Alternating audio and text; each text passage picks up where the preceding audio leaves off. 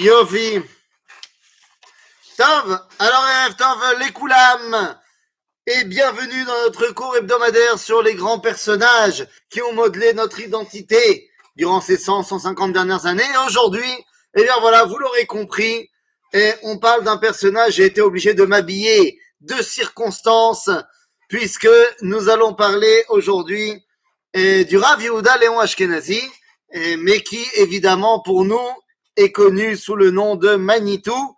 Et c'est pour ça que j'ai été obligé de ressortir, eh bien, Machulza Dezei, et parce que si ben Manitou, Askinan, si on parle de Manitou, eh bien, il va falloir qu'on repart, eh, qu'on reparte en arrière dans cette époque incroyable, cette époque des mouvements de jeunesse, et ainsi de suite. Alors, je vais vous dire tout de suite, je suis très très ému euh, de faire ce chiour. Euh, c'est pour moi une, une, émotion particulière parce que d'un côté, j'ai jamais rencontré Manitou, euh, mais une très très grande partie de mon identité et de mon identité toranique viennent de lui, puisque je suis l'élève de son élève, et donc pour moi c'est quelque chose de, de, très fort de pouvoir maintenant, eh bien, retransmettre euh, les grands piliers de l'enseignement du Rav Ashkenazi.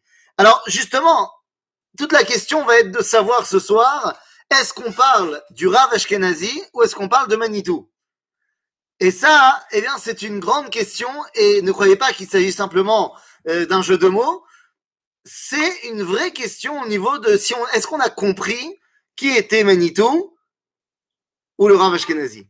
Et donc, il va falloir qu'on essaie de, de, décider à la fin du cours comment est-ce qu'on décidera de l'appeler.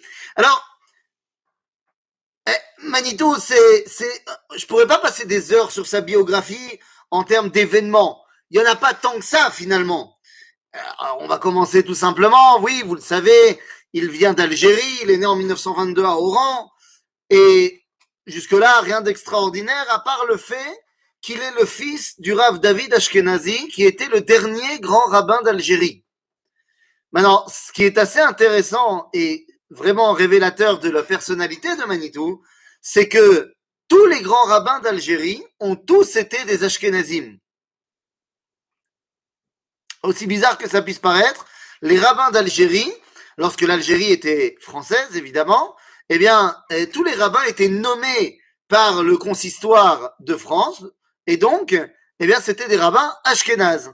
Le seul et premier et dernier grand rabbin d'Algérie qui était d'origine séfarade et qui était un vrai séfarade, eh bien, c'était le père de Manitou, le Rav David Ashkenazi. Donc, tout ça pour mettre en place que le Rav Ashkenazi eh, va grandir dans une ambiance eh, séfarade originale, comme on dit en hébreu, eh, originale, c'est-à-dire de base. Et là-dessus, va s'ajouter d'autres identités. Mais on ne pourra pas oublier que la base de son éducation est une éducation séfarade. Séfarade, je veux dire, pas babylonienne. C'est-à-dire pas de Bagdad, comme on peut être le Rav Mordechai le Rav Yosef. Non, pas du tout. On parle de cette éducation de tradition nord-africaine, comme on pouvait parler du Rabbi Shalom Messas, comme on a parlé de Rabbi Moshe Khalfon Cohen, et donc, rien d'étonnant à retrouver le jeune Yehuda Léon Ashkenazi autant sur les bancs de la yeshiva que sur les bancs de l'université. Il n'y avait pas dans le monde séfarade cette dichotomie entre l'étude de la Torah et l'étude euh, du, du. Parce que justement, pour les rabbins séfarades, il ne s'agissait pas de Chol. Il s'agissait d'autres moyens d'arriver à comprendre les voies d'Akadosh Baruch en 1943, il a 21 ans et il est enrôlé de force dans la Légion étrangère française. Nous sommes en pleine Deuxième Guerre, mondiale, il a 21 ans et il rentre eh bien, dans l'armée française. Là-bas, il sera blessé pendant la, Deuxième Guerre mondiale et démobilisé juste après la guerre. C'est quelque part la chance de Manitou euh, d'avoir été enrôlé dans l'armée française de ce fait, il n'a pas été déporté. De ce fait, lorsque les nazis eh, ont demandé à Vichy de leur donner des juifs, y compris les juifs d'Algérie, eh bien, tous les juifs qui étaient enrôlés dans l'armée française, eh bien, ils n'étaient pas déportables. Donc, il termine la guerre et après la guerre, eh bien, il part en France. Il arrive en France et c'est là qu'il va tout de suite, eh bien, s'enrôler, si je puis dire, dans les EI. Ça y est, il rejoint les EI et il a donc la vingtaine passée, donc c'est absolument pas euh, le cursus, on va dire, que nous, dans notre génération, on a connu. Nous, on est arrivé, moi je suis arrivé aux EI à 7 ans. On m'a pas vraiment posé la question. J'ai eu 7 ans, on m'a mis aux EI et puis c'est tout, terminé. Et puis après, d'année en année, euh, les écussons euh, sont arrivés partout. Il n'y a plus de place sur la chemise. Mais Kitsour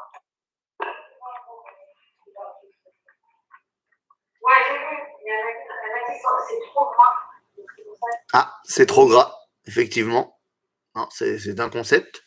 Quoi qu'il en soit, euh, donc Manito arrive assez tard aux EI, mais lorsqu'il y arrive, eh bien, très très vite, tout le monde comprend à qui on a affaire, et il va recevoir un nom de totem. Alors oui, attention, aux EI, on reçoit un nom de totem. Dès qu'on a passé un certain moment dans le mouvement, eh bien, on peut recevoir un nom euh, qui est censé refléter ta personnalité, refléter ton identité.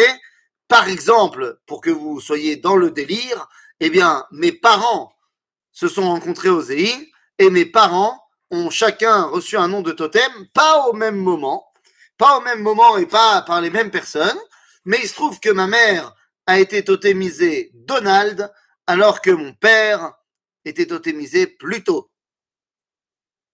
Et c'était sans concertation hein, entre les gens qui ont totémisé, et il se trouve que plus tard, eh bien, ils se sont mariés, Donald et Pluto. Donc ça, c'est sympathique.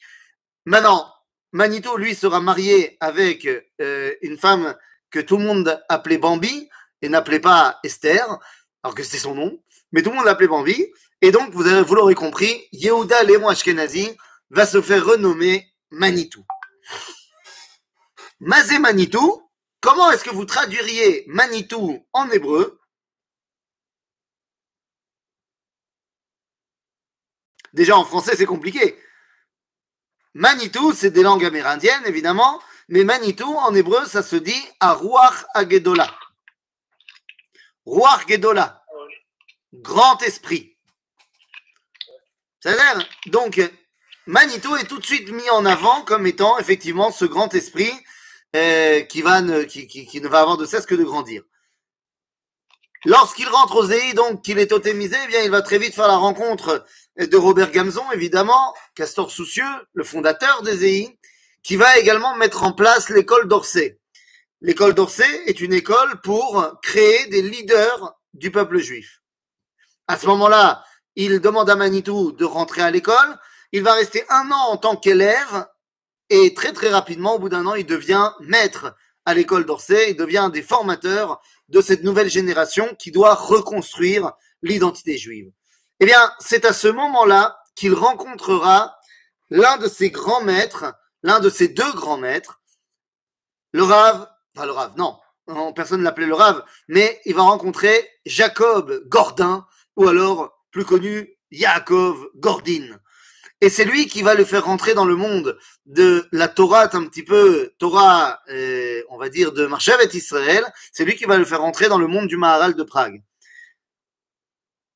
Tout ça va commencer à lui trotter dans la tête. N'oubliez pas que nous sommes dans les premières années de la création de l'État d'Israël. Et donc, eh bien, d'année en année, Manitou arrive en Israël. Au début, il arrive à la tête de ces séminaires de l'école d'Orsay. Eh bien, justement pour euh, aller à la rencontre de ce peuple juif qui est en train de se reconstruire en Israël. Et très rapidement, il va rencontrer là-bas en Israël le Rav Tzvi Yehuda Kouk, qui va devenir, une fois qu'il montera en Israël, et même avant, eh bien, un de ses grands, grands maîtres à penser. Et en l'occurrence, à chaque fois, et ça, Manitou racontait souvent, à chaque fois qu'il allait voir le Rav, le Rav Tzviouda, eh bien, il lui disait qu'il voulait faire son alia. Et le Rav Tzviouda lui disait, mais non, mais reste encore à Paris, reste encore à Paris, t'as encore des choses à faire. Jusqu'à ce qu'en 1967, mais là je vais un petit peu trop vite, mais en 1967, après la guerre des six jours, il décide que ça y est, il vient en Israël. Lorsqu'il arrive chez le Rav Tzviouda après son alia, le Rav lui dit, eh ben, il t'en aura fallu du temps pour comprendre ce que ça voulait dire. Allez, reste à Paris. Bekitsour, en 1957, eh bien, avec deux autres grands personnages du judaïsme français, il va créer l'école de pensée juive de Paris.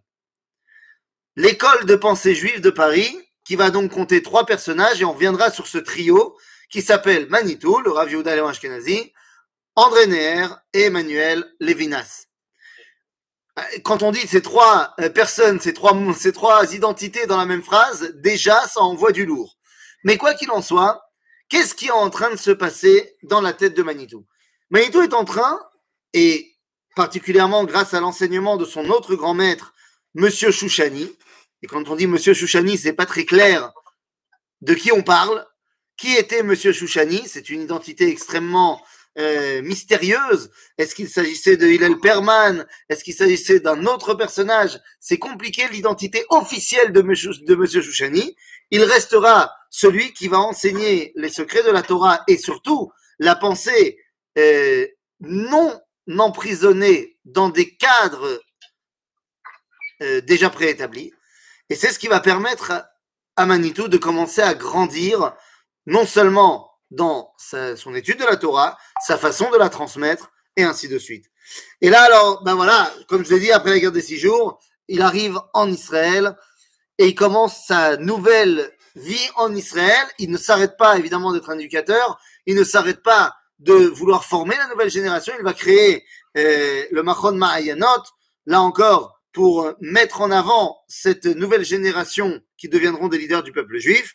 Et en 1990, il reçoit le prix du Yoshev Rosh Knesset pour les Chaim, pour une vie qui mérite d'être recopiée. Il partira en 1996, il est enterré au Mont des Oliviers. Mais comme je l'ai dit, voilà, ça nous a pris dix minutes de faire les étapes de sa vie, car ce qui est très important et, ce qui est fondamental chez Manitou, ce n'est pas tellement les épisodes de sa vie, mais ça va être son enseignement. Et là, il va falloir qu'on comprenne une chose. On va essayer de rentrer dans les enseignements de Manitou, d'essayer d'en mettre en, de mettre en avant, si je puis dire, les, euh, points principaux, principaux de la Torah de Manitou. Mais une des choses les plus compliquées, c'est que Manitou, eh bien, c'est Torah chez Béalpé.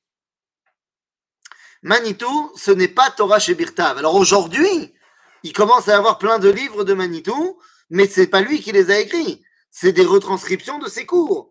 Et c'est assez incroyable de voir un Rav qui est Kol Kulo Torah chez Béalpé. Et lorsque je dis Kol Kulo Torah chez Béalpé, eh bien, il faut se poser une question. Si on veut comprendre Manitou, est-ce qu'il vaut mieux l'étudier en français ou en hébreu Pourquoi je pose la question? Parce qu'il faut savoir qu'aujourd'hui, Manitou est en train de conquérir le public israélien. C'est assez impressionnant, mais depuis quelques années, 5-6 ans comme ça,